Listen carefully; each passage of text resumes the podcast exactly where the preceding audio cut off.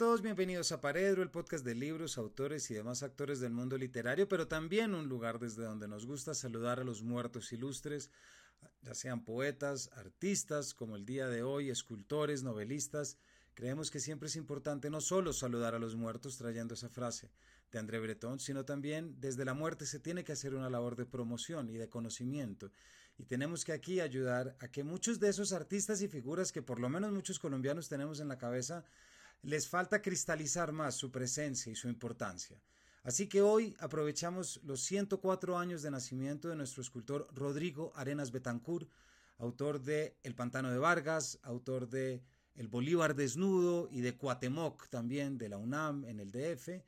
Queremos saludarlo y celebrarlo eh, compartiendo un texto que yo escribí hace algunos años para una colección de una biblioteca popular que se titula Rodrigo Arenas Betancourt, el escultor de la montaña. Así que bienvenidos. Casi todas las tardes remotas de Rodrigo Arenas Betancourt, siendo apenas un niño, consistían en subir al pico de la montaña de El Ubital, en Fredonia, para observar el paisaje montañoso. La voz de su madre siempre retumbaba en la casa de techo de paja y tierra apisonada que lo vio nacer, rodeada de una feroz naturaleza que poco o nada dejaba a la agricultura. Vamos al filo a divisar, le decía al pequeño Rodrigo, y una vez emprendían el recorrido, no se detenían sino hasta llegar a un pequeño corte del camino que atravesaba la montaña. Allí arriba, arrejuntándose para resistir los vientos fríos de las alturas, se quedaban largas horas observando el horizonte infinito. El espectáculo montañoso de Antioquia se repetía siempre ante sus ojos.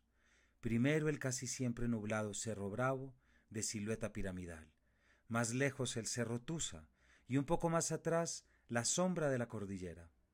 El niño Arenas Betancur reconocía de memoria los pueblos que se le mostraban en medio de las verdes montañas. Titiribí, Armenia de la Mantequilla, Angelópolis, Amagá y El Pedrero.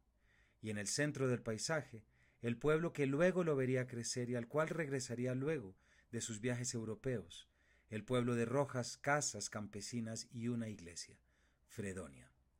No debía tener más de cinco años, pero ya la montaña y la naturaleza eran el escape a la miseria y al hambre. Años después confesaría en su texto autobiográfico Crónicas de la errancia, del amor y de la muerte, que, comillas, el milagro de contemplar la naturaleza era un inmenso consuelo, una compensación enorme. En esta frase tan sencilla de mi madre, siento ahora que está contenida toda mi voluntad psicológica y todo mi mundo interior. Cierra comillas. No era para menos. Hijo de una familia de un campesinado pobre de Antioquia, conoció desde temprana edad los grandes sufrimientos de quienes viven de la tierra. La contemplación de la naturaleza le permitió desde entonces comprender una de las contradicciones del campesino, el contraste entre su desamparo, pobreza y desolación, y la riqueza y belleza de la montaña, con sus verdes infinitos y sus figuras monumentales. Visitar la montaña le permitía olvidarse de lo que hasta la edad de cinco años fue su vida diaria, vivir en la casa que lo vio nacer, que contaba como únicas comodidades esteras de hojas de plátano, que debían cada noche escoger para recostarse o cubrirse, ver cómo las familias ricas y adineradas utilizaban para sí los únicos territorios propicios para la agricultura, por lo general repartidos entre cafetales o pastizales para el ganado, cuidar día y noche la mata de café y de plátano, que tristemente rodeaba su casa, con las cuales intentaba conseguir algo de dinero para comprar panela y sal en el pueblo. Como ornamentos domésticos contaban con plantas medicinales crecidas en vacinillas carcomidas. Su ropa era remendada por su madre hasta que no daba más de sí misma. Se trató de una precariedad que, sin embargo, se caracterizó como una unión constante con la tierra. Hacia 1925 Arenas Betancourt fue enviado donde su abuela para poder ir a la escuela rural de Fredonia. Salió de su escuálida casa en la montaña donde había vivido desde su nacimiento y se dirigió hacia el pueblo. De la escuela primaria quedarían en su memoria las lecturas en voz alta de su profesor de cuarto año, don Miguel Yepes, quien garantizaba la asistencia masiva a sus clases los sábados con la lectura de Corazón de Edmundo de Amichis. Vivió un año con su abuela para luego recalar donde unos vecinos, pero por poco tiempo que fuera, se trató de un, de un año definitivo.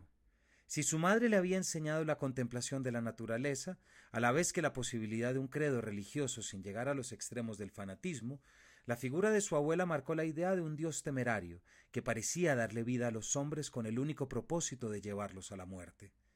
Salió de la pobreza y salvajismo de los bosques de la montaña para encontrarse con otro tipo de salvajismo, el del fanatismo religioso. Su abuela tenía las paredes de su casa forradas con imágenes religiosas que, junto con aquellas de las sagradas escrituras que conoció en la escuela, establecieron una especie de imaginario celestial basado en el sufrimiento. Lo que más recordaría era que en boca de su abuela siempre escuchaba la posibilidad y cercanía de la muerte, ya fuera porque creyera comprender sus señales en las mariposas negras que en las tardes solían aparecer en casa, o en el viento que soplaba en los árboles. Con voz temeraria, le dijo haber visto en más de una noche de tinieblas a espantos de ambulantes y almas en pena que regresaban para acechar a los vivos. Como si no fuera suficiente, los viernes santos la abuela solía rezar a gritos con los brazos en cruz, esperando fanáticamente su encuentro con la muerte.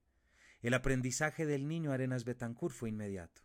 La idea de Dios invita al sufrimiento, al fanatismo y a la muerte. Vivimos para morir, sin más. La experiencia de Arenas Betancourt en el Seminario de Misiones de Yarumal hacia 1931 tuvo unas grandísimas repercusiones no solamente de índole personal, sino también familiar y social. El párroco de Fredonia le ofreció una beca para llevar a cabo sus estudios de secundaria una vez superadas las escuelas rural y urbana de Fredonia. El recuento del viaje hacia el seminario es uno de los recuerdos más vívidos y realistas del imaginario de Arenas Betancourt, posiblemente por la tristeza que siempre le evocó. El viaje, de hecho, comenzó días antes con una especie de peregrinación económica que le fue necesario llevar a cabo, visitando a todos sus familiares pidiéndoles limosnas y dádivas que le permitieran tener completo su ajuar de seminarista. Supo desde niño que el sueño del campesinado antioqueño consistía en tener un hijo o un familiar religioso. Ningún familiar se privó y asumieron como un proyecto familiar el viaje de quien hasta el momento no había dado la más remota señal de vocación artística.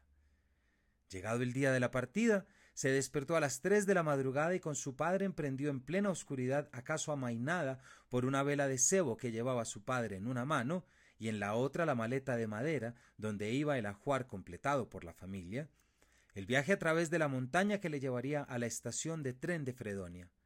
Su padre lo dejó sin decirle una palabra en la estación, donde Arenas Betancourt prosiguió, en mutismo absoluto, su férreo camino seminarista. A su llegada, una sola mirada bastó para comprender que había sido enviado a una especie de cuartel. Al salir de casa de su abuela creía estar dirigiéndose a un lugar que le enseñaría una visión distinta de Dios, pero no tardó mucho en darse cuenta de que ésta era mucho peor que la de su anciana familiar de brazos en cruz los Viernes Santos. La disciplina religiosa se aplicaba a rajatabla a todos los seminaristas que, como él mismo, estaban allí respondiendo a un deseo familiar por convertirse en curas. El viaje oscuro a través de la montaña a las tres de la madrugada no resultó ser más que una especie de proyección de lo que terminaría siendo el año siguiente, un constante recordatorio de lo que era el oscuro infierno a través de distintas imágenes y lecciones de moralidad forjadas por las conciencias más puristas, cuanto menos permisivas. La educación religiosa, como ya lo había escuchado de boca de su abuela, no consistía en enseñar la posibilidad de llegar al cielo, sino en las múltiples oportunidades con las que contaban los hombres para terminar, irremediablemente, en el infierno. En otras palabras, comprendió desde tierna edad que la vida religiosa permitía y llevaba hacia el sufrimiento del hombre, que se convirtió en el suyo propio. Hacia 1932 abandonó el seminario y regresó, como el hijo que nunca lo debió haber hecho, al seno familiar de Fredonia. Debido a su fracaso como seminarista, a sus trece años ya era un escarnio familiar y social que le obligó a buscarse la vida robando en las calles, siendo vendedor ambulante, pescador, recolector de café, ayudante de su padre en el taller de albañería y de su tío en la arriería, imaginero, artesano y vago. Esta última profesión la llevaba a cabo, sin embargo, de manera gratuita. Seguía acudiendo al colegio, pero tenía que caminar a diario desde su casa los diez kilómetros que lo separaban. Hasta que ocurrió una especie de explosión creativa dentro de Arenas Betancourt. Sabía ya sobradamente que Dios, tal y como creyó esperarlo, era apenas una invención. No era el Dios que invitaba a ser adorado a cambio de un billete al cielo, sino el Dios que castigaría en caso de ser desechado. Dicho de otro modo, el Dios temerario del Antiguo Testamento, el mismo que aniquiló a Sodoma y a Gomorra, aquel que prestó a Job para que el diablo lo sumiera en la miseria, aquel que obligó a Abraham a sacrificar a su hijo Isaac. En últimas, el mismo Dios que aplacaba al campesinado sin otorgarle posibilidad alguna de alcanzar el cielo. Decidió echar mano de las enseñanzas de su padre, buen albañil y tallador, que más de una vez le había enseñado a su hijo las cabezas de perros, caballos y otros animales, que tallaba en trozos de madera y después policromaba. Y fue cuando Rodrigo Arenas Betancourt comenzó a tallar cristos, cruentos y lacerados, sufrientes y dolientes. En gran medida, quizás los talló a su propia imagen y semejanza, ahondando como estaba en la orfandad de un seminario que poco o nada le proporcionaba a nivel espiritual. A partir de entonces, la figura simbólica de Cristo jamás abandonaría Arenas Betancourt, no simplemente por el temor inculcado por su abuela, sino porque él mismo ya había conocido en su primera época una imagen que parecía estar esculpida y rigurosamente copiada de la del Cristo sufriente, cruento y lacerado, la del campesino antioqueño. La vida del campesino, que luego comprendió como la vida del latinoamericano, pasa necesariamente por el sufrimiento, el abandono y la miseria. Su desierto particular es la montaña, y las lágrimas y sangre derramadas por Cristo serán aquellas del sudor del campesino. Para 1938, fecha de su llegada a Medellín, ya había una semilla sembrada dentro suyo, la de la figura de Cristo como ejemplo de lo que luego sin apenas saberlo, sería su Bolívar en Colombia y su Cuatemoc en México. Pero no hay que comprenderlo en código de moralismo religioso o de doctrina. Arenas Betancourt llevará la figura de Cristo como símbolo artístico y estético de sus experiencias personales, siendo este su verdadero interés. 2. De Yarumal a la Eva desnuda. Los años que sucedieron al seminario fueron una larga espera para comenzar los estudios superiores artísticos. De Fredonia viajó a Medellín, donde terminó sus estudios secundarios, y no fue sino hasta 1938 que ingresó en el Instituto de Bellas Artes, para el año siguiente viajar a Bogotá y matricularse en la Escuela de Bellas Artes de la Universidad Nacional de Colombia. Un encuentro familiar un año antes bien pudo haber sido definitivo en la concepción artística, o por lo menos en términos de temática religiosa, de la obra de Arenas Betancourt. Como si hubiera aparecido de la nada, conoció a Ramón Elías Betancourt, primo segundo de su madre, expatriado español una vez comenzó la guerra civil en 1936. Ramón Elías le proporcionó a Arenas Betancourt ávido rebelde y bohemio empedernido, la vocación espiritual artística. No era para menos. Ramón Elías venía de trabajar con el arquitecto catalán Antoni Gaudí en la construcción de la Basílica de la Sagrada Familia de Barcelona, y ya es bien conocida la devoción de este genio catalán por cualquier elemento religioso del cual se podía producir una obra artística.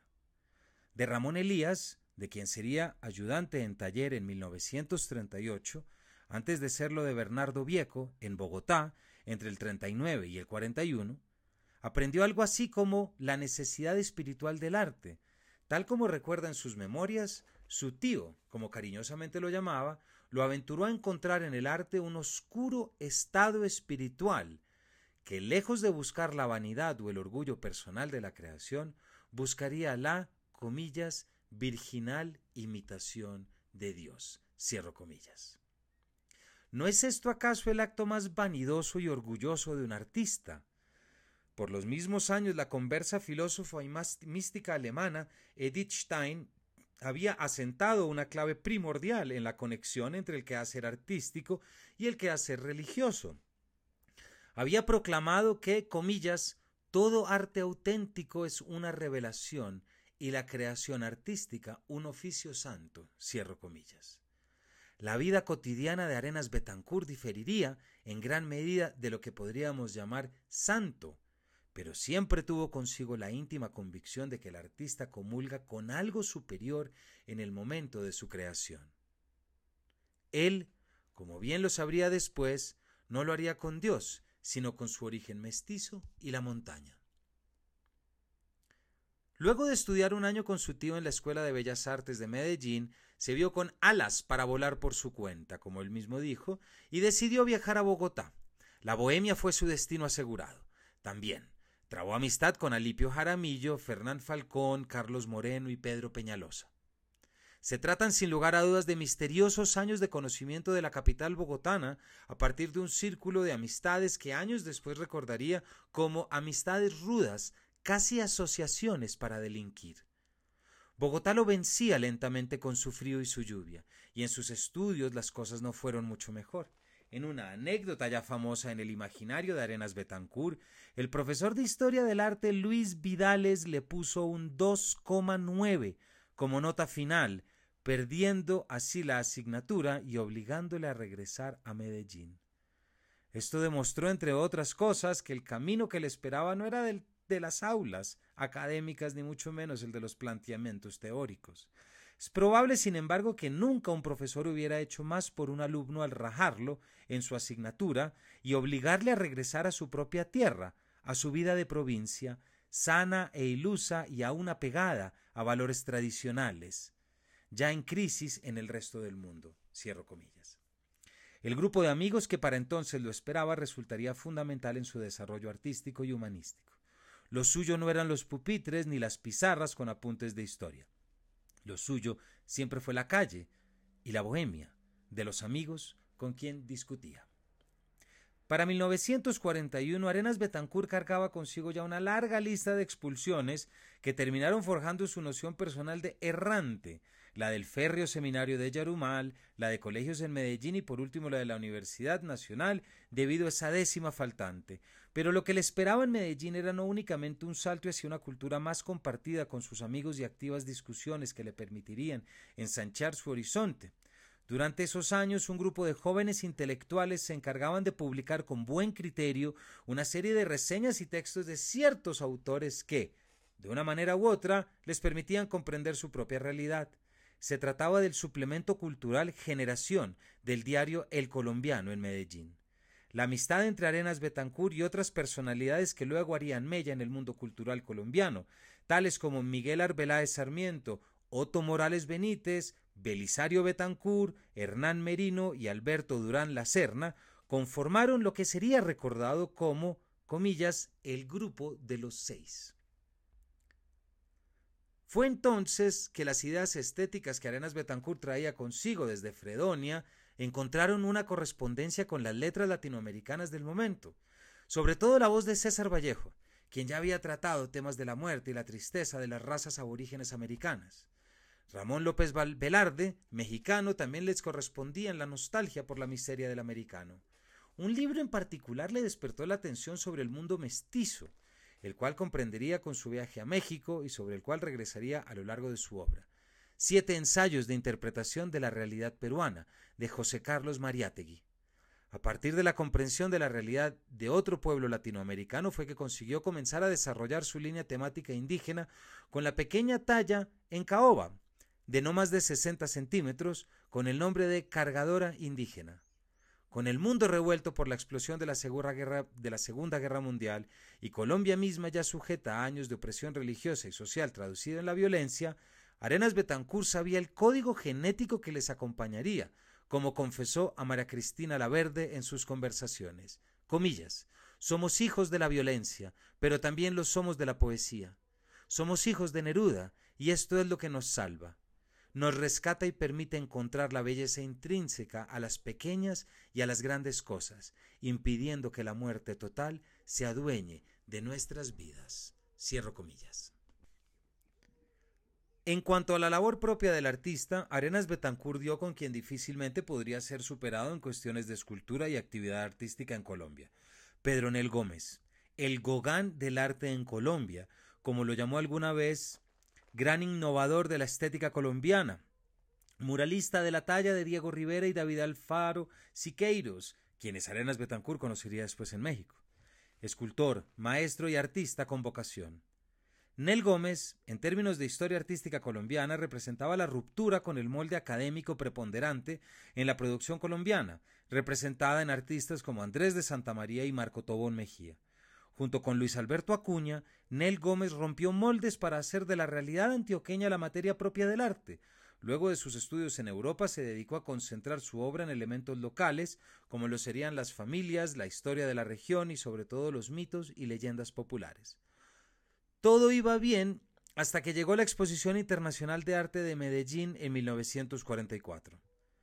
Arenas Betancourt, siguiendo una escultura creada por Nel Gómez, decidió esculpir una Eva desnuda de grandes dimensiones, 2,80 metros de altura, que molestó a los jurados y participantes por su estado de desnudez, entre los que se encontraba el mismo Nel Gómez. La experiencia resultó ser el choque definitivo entre las pretensiones artísticas de Arenas Betancourt con la jactancia moralista del arte que acompañaba al país en aquellos días. Fue el mismo Nel Gómez quien sugirió que fuera retirada de la exhibición. Iracundo Arenas Betancourt, acompañado de Benjamín Jaramillo Zuleta y Manuel Mejía Vallejo, decidió salir con la Eva desnuda en santa peregrinación por las calles del barrio Guayaquil de Medellín, en un acto de máxima provocación. Esa misma noche le confesó a sus amigos su íntimo deseo de irse del país. La expulsión de su obra significó su propia expulsión del país. El grupo de los seis, en un gesto de amistad que será recordado por su buena voluntad, comenzó a firmar sus artículos en el suplemento Generación con las siglas PRAB, que significaban para Rodrigo Arenas Betancourt. El periódico liquidaba y abonaba las notas escritas bajo este seudónimo en un fondo especial que Arenas Betancourt cobraría para su viaje. La errancia que comenzó desde Ubital ahora se encaminaba hacia la capital del arte latinoamericano de la época, como bien lo fue México DF. Rivera, Siqueiros y otros estaban innovando el arte muralista a la vez que trayendo a la luz los grandes temas regionales y de identidad de la cultura mexicana. A los 25 años de edad, Arenas Betancourt viajó a México donde viviría durante 20 años. A su llegada coincidió con los desfiles de primero de mayo y del 16 de septiembre. Por indicación de Jorge Salamea, embajador de Colombia en México y profesor suyo en la Escuela de Arte en Bogotá, llegó a vivir a una residencia estudiantil. Se embarcó en el viaje que sería, esta vez sí, definitivo. El viaje que lo convertiría en escultor, prueba absoluta de como le diría a María Cristina Laverde años después, comillas, la heroica fuerza migratoria del campesino colombiano. Cierro comillas. 3. La experiencia mexicana y el Prometeo Quetzalcoatl. En la Enciclopedia de Arte Mexicana de 1951 de la madrileña afincada en México, Margarita Nelken, para sorpresa no solo de los mexicanos, sino de los pocos colombianos que la leyeron, Rodrigo Arenas Betancourt era considerado un escultor mexicano. ¿Cómo es posible que un artista en vías de maduración como era Arenas Betancourt, expulsada su obra por un desnudo, trabajador de mil oficios, compañero de la hambruna y de la pobreza, hubiera encontrado el reconocimiento en México? Los motivos por los cuales Arenas Betancourt escogió en el 44 México como paradero de sus constantes errancias tienen su explicación en materias políticas, artísticas y sociales. Por un lado, el arte latinoamericano de la mano de Rivera, Frida Kahlo, Siqueiros y otros estaba alcanzando una valoración internacional, pero esto también se debía al clima cultural que para la década de 1940 se respiraba, aún la Revolución Mexicana con su constante producción de símbolos e imágenes sobre la identidad mexicana permitía soñar con una igualdad social. Faltaban aún casi diez años para que Juan Rulfo publicara El Llano en Llamas, donde la figura del campesino refleja la desesperanza alrededor de las promesas de la revolución, que para la década de los 50 ya se habrían revelado como imposibles. La presencia además de una ideología soviética se respiraba en el aire. Miles de obreros con insignias revolucionarias decoradas con hoces y martillos desfilaban ampliamente por las calles de la capital. Era común encontrar mítines antifascistas en el Palacio de Bellas Artes, a los cuales Arenas Betancourt asistió puntualmente. El recién asesinado Trotsky estaba en la boca de todos, al igual que no habían pasado diez años desde que el padre del surrealismo francés y de la vanguardia artística europea, André Breton, había visitado el país con una clara invitación hacia el arte revolucionario. Para Arenas Betancourt, que ya empezaba a verse como un artista campesino, el territorio y la ideología mexicanas fueron un paradero ideal. Pero la llegada no fue, sin embargo, lo que había soñado. No pasó mucho tiempo en la residencia de estudiantes y vivió después con Manuel Zapata Olivella y Jorge Elías Triana. Fue ayudante de escenografía de los estudios Azteca, obrero del tiránico escultor Rómulo Rosso en Yucatán, con quien trabajó para la elaboración de su Monumento a la Patria, para luego ser incluso colaborador del periódico Diario del Sureste en Mérida. Pero si su naturaleza campesina lo había hecho sentir excluido de la realidad colombiana, no sintió mayor diferencia al llegar a México. Como extranjero vivía en la periferia de la sociedad sin posibilidad alguna de entrar en ella y conocerla desde dentro.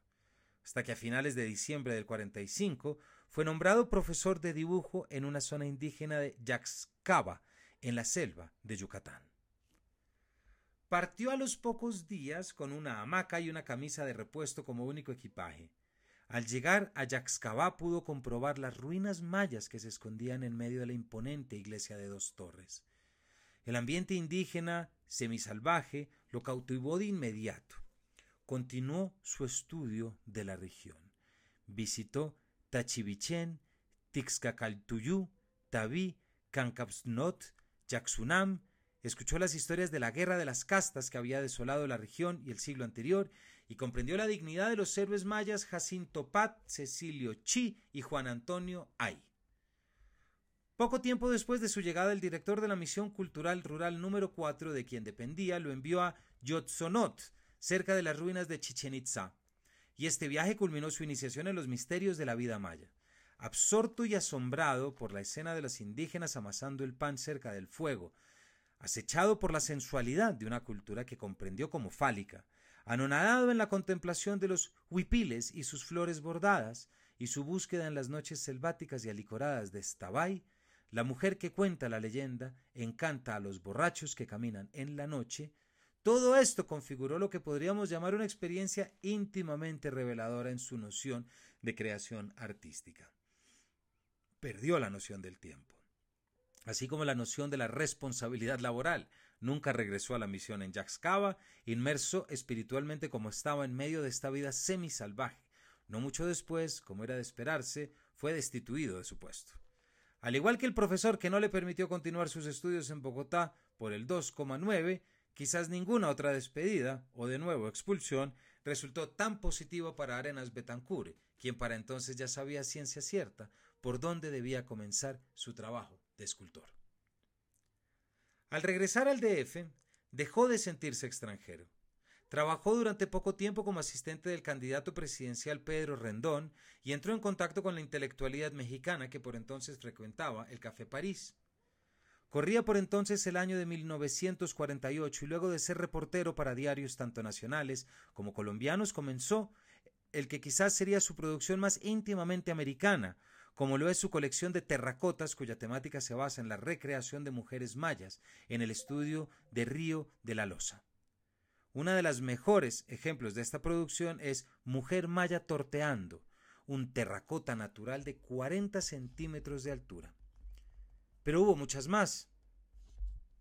Por ejemplo, Cáncer, en el cual la liviandad de sus personajes recordará tantas de sus obras monumentales y que fue en 1949 trabajada en la colaboración con Raúl Cacho, El alfarero, Mujer Maya con Alcatraces y La Niña del Perico, entre muchos otros. La venta de sus terracotas le permitió por un lado cierta estabilidad económica, a la vez que su nombre comenzó a ser escuchado en los pasillos del arte, no solo mexicano, sino colombiano y latinoamericano. Sus tertulianos también cambiaron. De la bohemia callejera y sus burdeles pasó a visitar y ser visitado por personajes tan influyentes como Alfonso López Miquelsen y Carlos Lleras Restrepo, con quienes compartía opiniones sobre la situación de Colombia entonces bajo la dictadura de Rojas Pinilla, entre whiskies en las rocas hasta bien entrada la noche. Pero más que los amigos y las nuevas tardes y madrugadas que vivía, las conexiones y su renombre le permitieron dar un salto que fue definitivo para lo que su obra artística le dispondría después la contratación de su Prometeo Quetzalcoatl, escultura en bronce y basalto de casi 8 metros de altura, que está actualmente en la Facultad de Ciencias de la Ciudad Universitaria de la Universidad Autónoma de México. Si bien la idea de la figura de Jesús no había desaparecido de su conciencia creadora, de hecho volvería años después con más fuerza, fue la de Prometeo, la figura mítica que roba el fuego a Zeus, la que le permitió tanto insertar un elemento mítico universal en la cultura mexicana como hacer un aporte a la celebración de los símbolos indígenas mexicanos por excelencia. Si Prometeo robó el fuego a Zeus para otorgárselo a los hombres, Quetzalcoatl, la divinidad tolteca, transmitió a los pueblos prehispánicos el conocimiento de la agricultura. El paralelismo resultó evidente, y así celebró tanto un tema universalmente griego a la vez que uno mexicano de raíz. Quetzalcoatl es el símbolo no solo de la vida, del agua y del fuego, sino también de la supervivencia del humano en la tierra. La metáfora del fuego prometeico le sirvió a Arenas Betancourt para desarrollar ese otro fuego azteca que le fue otorgado a los hombres, el de poder trabajar la tierra. Tras ser completada en 1952, el nombre de Rodrigo Arenas Betancourt dejaría de pasar desapercibido. Si bien aún le quedarían más de 10 años en México, su imaginario artístico había recorrido ya un buen camino. El campesino no debía únicamente sufrir su condición, sino que además debía encontrar la manera de robar el fuego divino es decir, el fuego de la creación. Él, como artista, resultó ser su mejor ejemplo. Pero aún quedarían otros más emblemáticos, como el Bolívar que lo esperaba cuatro años después, en Colombia. El regreso a Colombia, la obra monumental. Si bien el regreso definitivo a Colombia no se produciría sino hasta el 66, completando 20 años fuera del país, Cronológicamente hablando, podríamos afirmar que este regreso comenzó hacia el 55 o 56, cuando regresó por una corta temporada a Colombia, luego acusaría este viaje a cierta nostalgia de la tierra, es decir, nostalgia de sus montañas. Durante aquel primer viaje, Arenas Betancourt se hospedó en el Hotel San Francisco en Bogotá, y al salir una mañana se le acercó un joven costeño con un diente de oro, quien le pidió una entrevista para el periódico colombiano El Espectador. El joven periodista sabía de memoria las distintas obras que el artista había llevado a cabo en México, a la vez que de su intensa actividad de mítines en el Partido Comunista. Cuando el periodista se presentó, resultó ser un jovencísimo Gabriel García Márquez, y el texto que de allí produjo se terminaría titulando De Fredonia a México pasando por todo, un grande escultor colombiano adoptado por México, publicado en El Espectador el primero de febrero de 1955. Curiosamente, este resultó siendo uno de los primeros reportajes hechos sobre Arenas Betancourt. De hecho, hacia 1961, cuando García Márquez llegó al DF para quedarse definitivamente en el país mexicano, el de Aracataca contaba con tan solo cuatro amigos en la capital mexicana, el escritor colombiano Álvaro Mutis, el escritor mexicano Juan García Ponce, el cineasta catalán Luis Vicens y por último el colombiano Rodrigo Arenas Betancourt, tal como cuenta el biógrafo del Nobel Gerald Martin. En todo caso, en este mismo viaje tuvo otro encuentro que le permitiría comenzar su verdadero regreso a Colombia. Cuando visitó en esta breve visita junto con Otto Morales Benítez el Ministerio de Educación, el secretario del ministro Aurelio Caicedo, Fabio Vázquez Botero, le comentó que en Pereira estaban necesitando un bolívar para su plaza principal, a la vez que le hablaron de un San Pedro Claver para Cartagena. Antes de salir de la oficina, regresaba a México a los dos días, Vázquez le dijo que lo recomendaría al alcalde de Pereira para la construcción del monumento. Haciendo caso a Morales Benítez, Arenas de Tancur decidió hacer escala en Pereira y Cartagena vía México. Al reunirse al día siguiente con el alcalde de Pereira, le sorprendió que él fuera el único en todo el edificio gubernamental en saber que le habían ofrecido la realización del Bolívar. Regresó a su hotel malhumorado para recibir en horas de la tarde una nueva visita, esta vez con el telegrama de Vázquez en la mano del alcalde. Firmaron un contrato a mano de dos mil pesos por toda la obra. Al regresar a México en 1956 comenzó el trabajo de la que sería una de sus obras más emblemáticas, a la vez que más queridas por él mismo. Diseñar el Bolívar desnudo de 10 metros de altura por 10 metros de longitud, instalado actualmente en la Plaza de Bolívar de Pereira, le tomó alrededor de seis años. Una vez fue instalado, las voces que lo aclamaban se enfrentaron abiertamente con las críticas. Un prócer de la patria desnudo, un héroe nacional sin ropa y alargando su brazo con una llama ondeante, cabalgando lo que parece ser un enjuto rocín. Si bien las voces burguesas y políticas instaron a la gobernación a eliminarlo de la plaza, los mismos planes que recayeron sobre su hueva desnuda casi doce años después, por indecencia y desvergüenza, las voces críticas lo aclamaron no únicamente como pieza artística, sino como emblema de una nueva visión de la historia del país. El poeta mexicano Carlos Pellicer, en su artículo Bolívar sin límites, dijo que la obra, comillas, es una creación magnífica que podría determinar un nuevo acento en el ánimo de nuestros pueblos. Es la enseñanza cabal del héroe por excelencia, del libertador, del sensual amante de la libertad, del más poderoso y realista soñador. Cierro comillas. Marta Traba, la conocida crítica de arte colombiano, apuntó que, comillas, no es posible imaginar un Bolívar más intemporal, más convertido en símbolo americano, que concuerde mejor con la idea íntima que tenemos de los héroes. Cierro comillas. Y luego remataba su apreciación con una frase que no dejaría indiferente a muchos. Comillas. Nuestra noción del héroe es esencialmente romántica, un ser hecho de impulsos líricos totalmente puros, totalmente generosos. Si concuerdan o no con la historia verdadera, eso no importa. Cierra comillas. Porque en últimas de eso se trató el Bolívar desnudo, de una aproximación a una figura heroica, sin olvidar la que ya había desarrollado en forma mítica sobre Prometeo Quetzalcoatl, desde una perspectiva libre y monumental. Basta con detenerse brevemente ante la obra para dejarse llevar por el movimiento de todos sus elementos, el fuego que indica el camino a través de la oscuridad, pero que también ha sido robado, como aquel de Prometeo, el caballo de claras connotaciones picasianas que indica el camino a través de la oscuridad, y por último, la figura del libertador que parece doblar en tamaño el caballo que lo lleva. La desnudez no radicaba, como luego confesaría Arenas Betancur, en una provocación, era una exaltación al cuerpo humano, en este caso llevado a cabo en el cuerpo del libertador, equiparada al refulgir de un fuego que había sido robado de los dioses. Dicho de otro modo, Bolívar, uno de nuestros Prometeos modernos que robó el fuego para poder guiar a las huestes en la independencia del imperio español, resulta ser también una figura lacerada y cruenta precisamente por el sacrificio al cual se sometió Yendo más lejos aún, en el Bolívar desnudo radican los elementos más emblemáticos de Arenas Betancourt, como lo puede ser la doble presencia de lo griego a través de Prometeo y lo judío cristiano a través de Cristo. Esta presencia mítica y heroica, hecha arte, vela por la propia libertad de los hombres.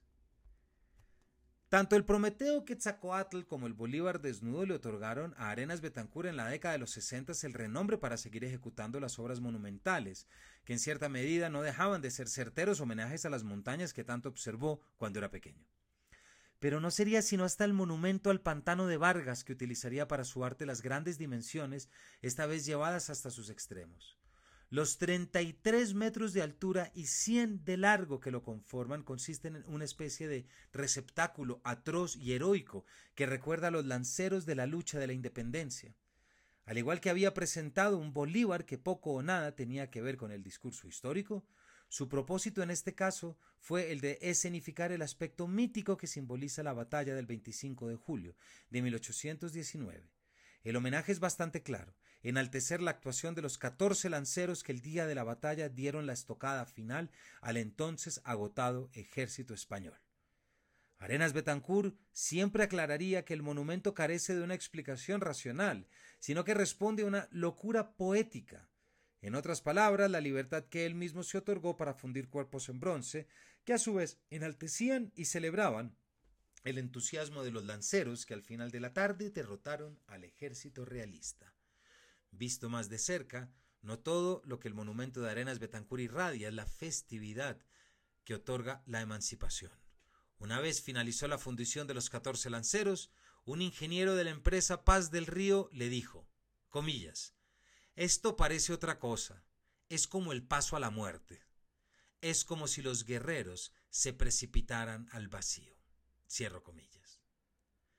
¿No parecen los jinetes cabalgando hacia un horizonte que les queda pequeño? ¿No es acaso la escuadra imponente que se dirige hacia el cielo, sobrepasándolos, la verdadera invitación a un reino celeste?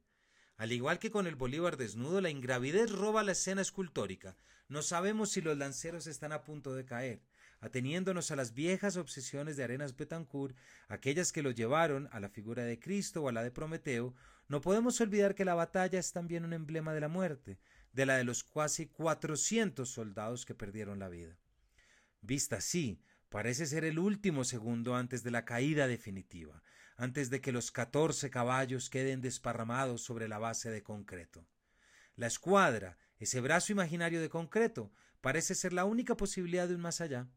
Los humanos, como ya lo había visto en México, en la montaña campesina del Ubital y bajo el atento aprendizaje de su abuela, tan solo podemos aspirar a la muerte.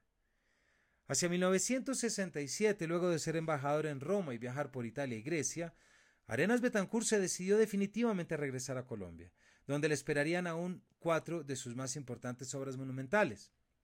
El Cristo de la Liberación, Monumento a la Raza Antioqueña, el Bolívar Cóndor y el Hombre Creador de Energía. Prevalecerán en todas sus obras la noción de vuelo, de ingravidez, sobre la que él mismo dijo, es la búsqueda permanente de lo absoluto frente a la carencia suprema. Sin temor a equívocos, las montañas en las cuales nací me enseñaron la rotunda libertad de las nubes. En las montañas está toda mi vida y por ello he retornado a ellas en espera de las respuestas a los interrogantes sobre mi origen, mi errancia y mi delirio artístico. Cierro comillas. Su experiencia más cruda en la montaña sería entre el 87 y 1988, cuando un grupo de delincuencia común lo secuestró exigiendo casi 200 millones de pesos para su liberación. Estuvo secuestrado durante casi 90 días en el corazón de las montañas aledañas a Fredonia. Una de sus últimas experiencias fue, pues, la de vivir bajo el temor de la muerte en el corazón de la montaña. De la experiencia produciría luego Los Pasos del Condenado, publicado en 1988, y Las Memorias de Lázaro, en 1994. No deja de ser curiosa la coincidencia. Luego de toda una vida y obra dedicada a la muerte y a la montaña, pasar tantas noches sintiéndose acechado por las dos. Moriría siete años después. Marta Traba, en un artículo publicado en el periódico de Manizales La Patria titulado El Bolívar de Pereira, la obra del escultor Arenas Betancourt, apuntó al aparente desfase entre lo que el escultor había conseguido ejecutando su obra y aquello que podía explicar de la misma. Comillas. Hay en su obra una cantidad de elementos plásticos puros que él ha resuelto ignorar en sus declaraciones teóricas y a veces avergonzarse de ellos, lo que me resulta incomprensible, porque a mi juicio son los que determinan la calidad de auténtica obra de arte que tienen sus esculturas. Cierro comillas. Quizás no hay mejor manera de resumir la diferencia entre la teoría y la obra de arte en Arenas Betancourt.